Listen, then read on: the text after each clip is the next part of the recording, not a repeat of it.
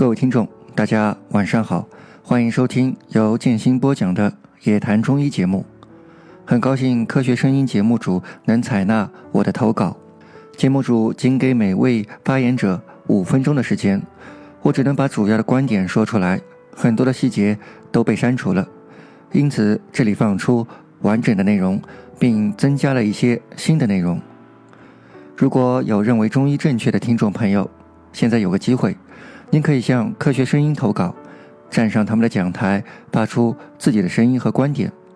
比如，您可以谈一谈为什么中医能预防疾病，为什么中医是治标的，中医理论为什么正确，为什么五脏主五志等等。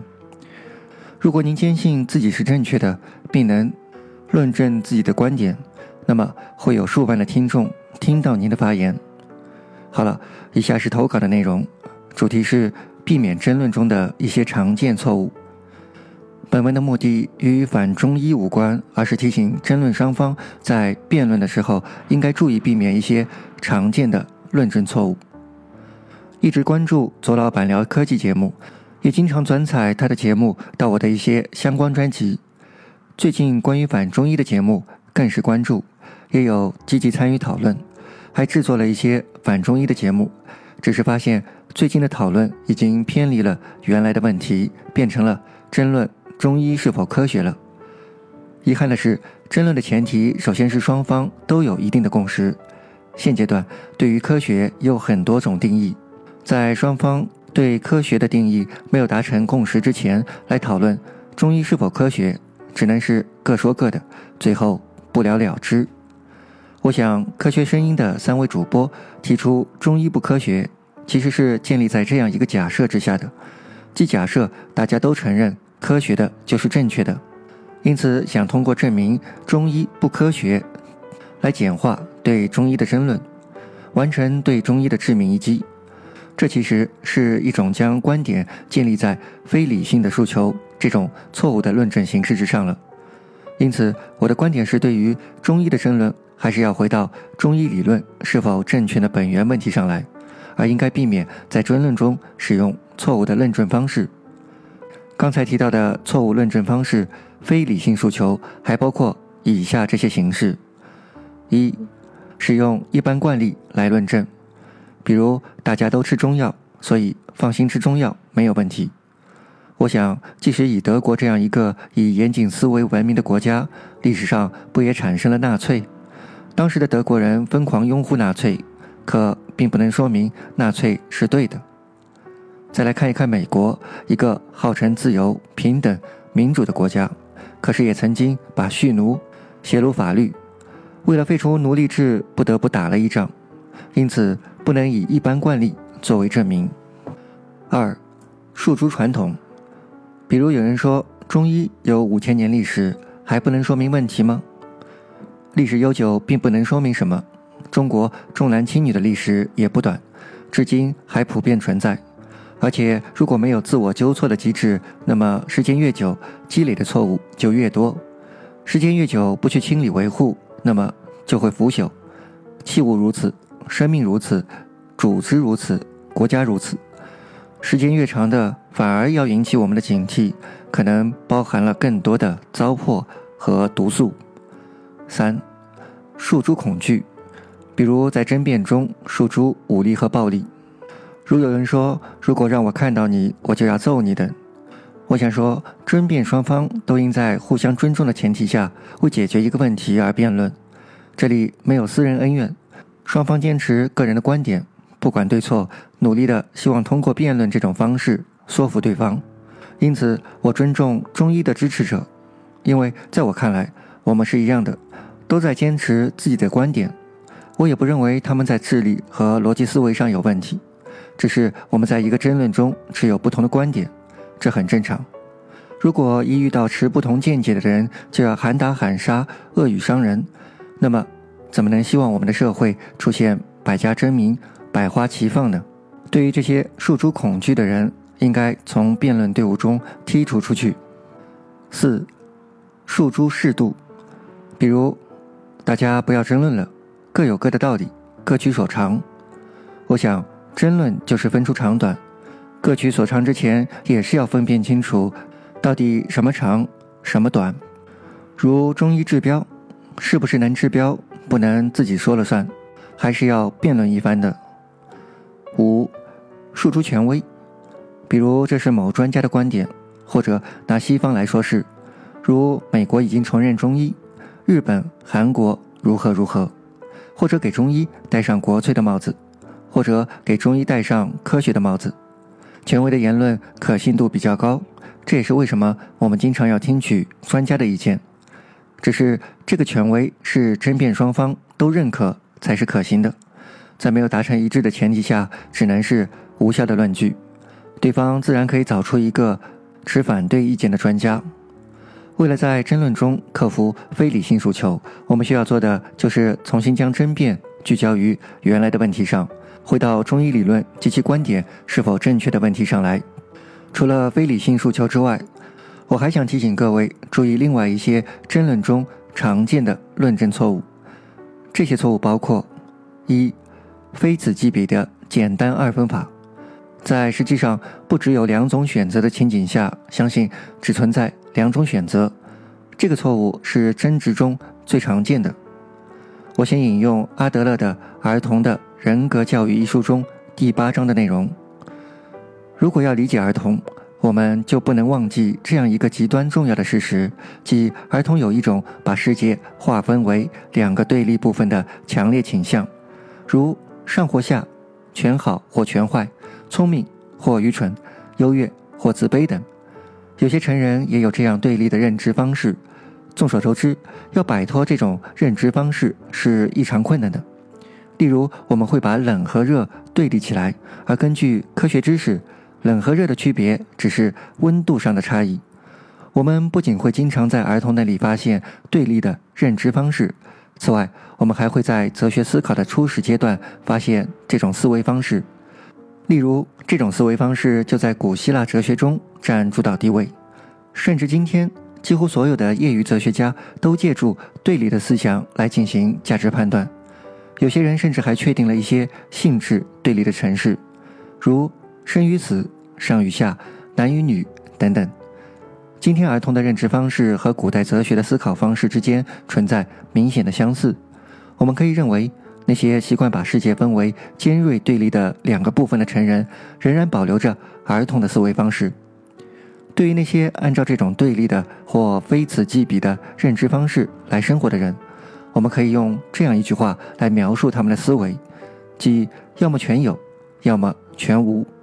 当然，在这个世界上，这种全有或全无的理想是不可能实现的。我们发现，许多儿童的怪癖性格，如偏执和固执，都可以追溯到这种全有或全无的认知方式。这种特征在儿童的生活中俯首皆是。好了，读到这里。我甚至怀疑作者是不是也想来反中医了。不过这本书的作者阿德勒已经于一九三七年去世了。这段文字很好的注释了简单二分法的错误，这种错误的普遍存在以及对儿童的危害。要克服这种思维方式的最好方法是在争辩前有意识的寻找所有可能的观点。二，回避争议，即使讨论偏离原问题。它使争辩双方转向不相干的事情，比如这人拿了美国的钱，或你是不是国外派来要颠覆我们的？大家不要上当等，把对问题的争论变成了对某人的道德品德的非议，或变成了对某人私生活的讨论。三，过度泛化，只接受了一个有效的观点后，并将其扩展到合理的范围之外，如反中医的。都没什么学问，女性数学能力差，如用阴阳五行解释一些现象后，然后扩展到所有事物都用五行来解释。人体要符合五行，四季应该是五季，朝地更替也是因为五行相克的结果。这些陈述在某些时候都可能是正确的，但我们也可以找到不符合的例子。想要避免，那么就应该警惕是否使用了或者暗含了。全或全无，有些时候这是对的，但在绝大多数情况下并非如此。要纠正这个问题，就需要修改陈述，确定泛化到什么程度合适。过度简化，将复杂的现实进行简化本身没有错，但是过度的时候，简化就是个问题了。比如有人会说：“我吃了某个中医的药，病就好了。”你能说中医不对吗？这个就过度简化了。首先，对某人有效的药，并不一定对其他人有效。其次，某个医生治好了一个人，并不代表他也能治好其他人或者其他病。再次，病是被药治好的，还是自愈的，又是一个问题。还有，中医是否开了西药，或开的药里是否混了西药，也是一个问题。这个陈述包含了真实的成分。即吃了药病好了，但是没有准确的表现出现实，只是集中关注某个原因，如是中医开的药，我吃了，仿佛它就是唯一的可能性。事实上还存在其他的原因。要避免过度简化，就要检查是否忽视了哪些重要的方面。五，双重标准，这也是一个普遍发生的错误，如经常有人质疑反中医者的资格。却不去质疑那么多中医养生书籍和中医节目的制作者的资格，也不去质疑中医典籍的作者的资格。例如《黄帝内经》这本书是谁写的？作者不明，年代不明。根据研究，有几点是确定的：《黄帝内经》一书的作者并非一人，因为书的编次散乱，文字难译和句子长短悬殊，文风笔调颇不一致。内容重复又不少，甚至有相互矛盾的地方，请参考《黄帝内经束要》和《黄帝内经导读》的开头部分。《黄帝内经》是繁体写作，没有句逗。那么，喜欢中医的朋友在学习《黄帝内经》的时候，请问您仔细研究过现在市面上哪个版本的《黄帝内经》是比较接近原文的呢？一字之差可以差之千里。更何况是简体版的，加了句逗的。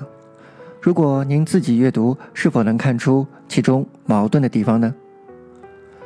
中医古籍出版社出版的《黄帝内经》出版说明中这样说道：“《黄帝内经》传世版本很多，近代整理注释者更是难以计数，其中以讹传讹处甚多。”好了，各位听众有没有怀疑过，这么多《黄帝内经》的讲解者？有没有人是在以讹传讹呢？要读懂《黄帝内经》，必须有很好的国学底子，又要懂医学。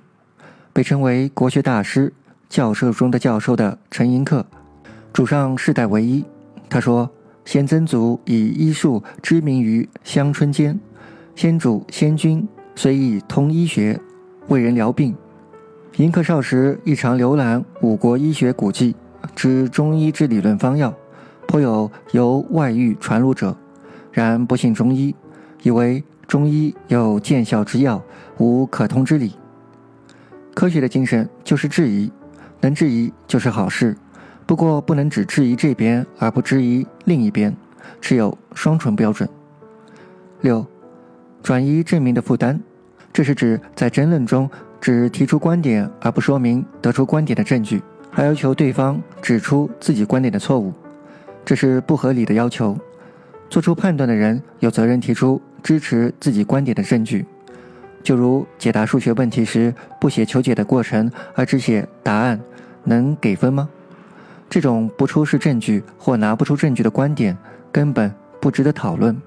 在争论中，如果你发现没有证据支持你的观点，那么就应该收回该观点。七，非理性诉求这一点已经谈过了。好了，以上内容主要出自《思考》的一书第十二章的内容。我把这本书推荐给各位听众，各位听众也可以收听本电台的《如何思考》合集。通过这段时间的中医讨论，让我逐渐认识到，中医的问题只是一个小问题，真正的问题是我们还欠缺思辨的能力。我们需要学习如何思考，如何批判的阅读和倾听，解决中医是否正确。只是解决了一个问题，听众得到了一条鱼，而改变思维模式和获取知识的方式，才是传授了捕鱼的技巧。这样，在面对各种问题时，就能够独立思考，进而识破各种骗局。为此，在录制了中医合集和野谈中医的专辑后，现在花更大的力气推广我的《如何思考》这个专辑。思考也需要学习吗？是的，就如绘画、写字、弹琴，思考也是需要学习的。第二点，对反中医的听众朋友说一些话。我想能坚持听到这里的很多听众朋友都是反对中医的。中医并不是一个人，也不是哪个人能代表得了的。谁能代表真正的中医？是民间的，还是学院派？是温派，还是经方派？所以，任何一个辩论失败的中医支持者都不会被认为是中医被驳倒了，而是这个辩手不行，不懂中医，他是伪中医。妄图通过一两次的辩论就获得反对中医的胜利是不现实的，是数神论还是持久战？我想应该是持久战。各位不要有任何幻想，中医肯定会长久的存在下去，但也不用灰心。通过反中医的节目，必然会有部分的听众发生转变。我想在中医长久存在的同时，通过反中医人士的不断努力，相信中医的人会越来越少。就如。科学声音的中医不科学的节目，对于那些相信科学的听众一定会产生影响，而对那些不相信科学或对科学定义不一的听众，自然没有效果。因此，我们可以对相信中医的人进行细分，有针对性的来投放，没有必要一定要通过反中医的节目来反中医。就如上面提到的两本书，对于关心儿童教育的中医支持者。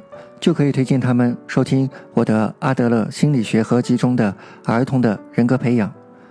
知道他听到第八章的内容，关于简单二分法可能对孩子导致的危害时，我们再提醒他：你看，还可以教孩子阴阳理论吗？对于喜欢提升自己的、想要学习的，就可以推荐如何思考合集，大家一起来学习思考的艺术。对于喜欢科学知识的，可以推荐左老板聊科技。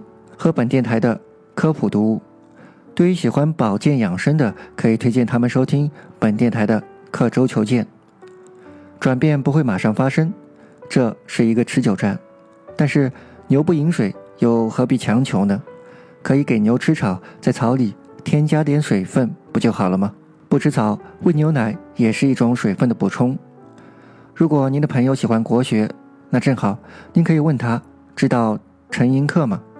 如果他很推崇陈寅恪，那么您就知道你们有一个双方都认同的权威了。过段时间，您就可以拿出陈寅恪的文章，请教他对于陈寅恪关于中医的观点了，看看他是如何反应。争论之前要先有共识，找到对方认可什么，找到切入点，才能展开有效的讨论。我想各位听众有些听了很多反中医的节目，这些都是知识。还是需要您能够根据具体的情况去使用，用对方能接受的方式去探讨中医的问题。最后总结一下我的观点：一、中医是否科学的讨论，并不能解决中医是否正确这个问题。因此，希望各位能回到原来对中医的讨论的问题上来，避免简化问题的讨论，妄图给某个问题戴上一顶白帽子或黑帽子，希望问题就能解决了，争论就平息了。这并不现实，这不过是再现了黑猫白猫之争，而回避了会不会抓老鼠这个本质的问题。二，希望在讨论中医的过程中，应该尽量避免出现一些常见的论证错误：一，非此即彼的简单二分法；二，回避争议；三，过度泛化；四，过度简化；五，双重标准；六，转移证明的负担；七，非理性诉求；三。我们需要学习如何思考，学会独立思考，这样有助于我们解决我们生活中遇到的一些问题。中医只是其中之一而已。科普的重点不是知识的普及，而是科学意识的普及。四，中医会长久存在，反中医是持久战。对于不同的人，应该用不同的方法，具体情况具体分析，这样才能事半功倍。各位制作这样的节目真的是很辛苦。喜欢本节目的朋友，请积极点赞、评论、转采、打赏，支持本电台的持续发展。最后，感谢各位的收听，各位听众，晚安。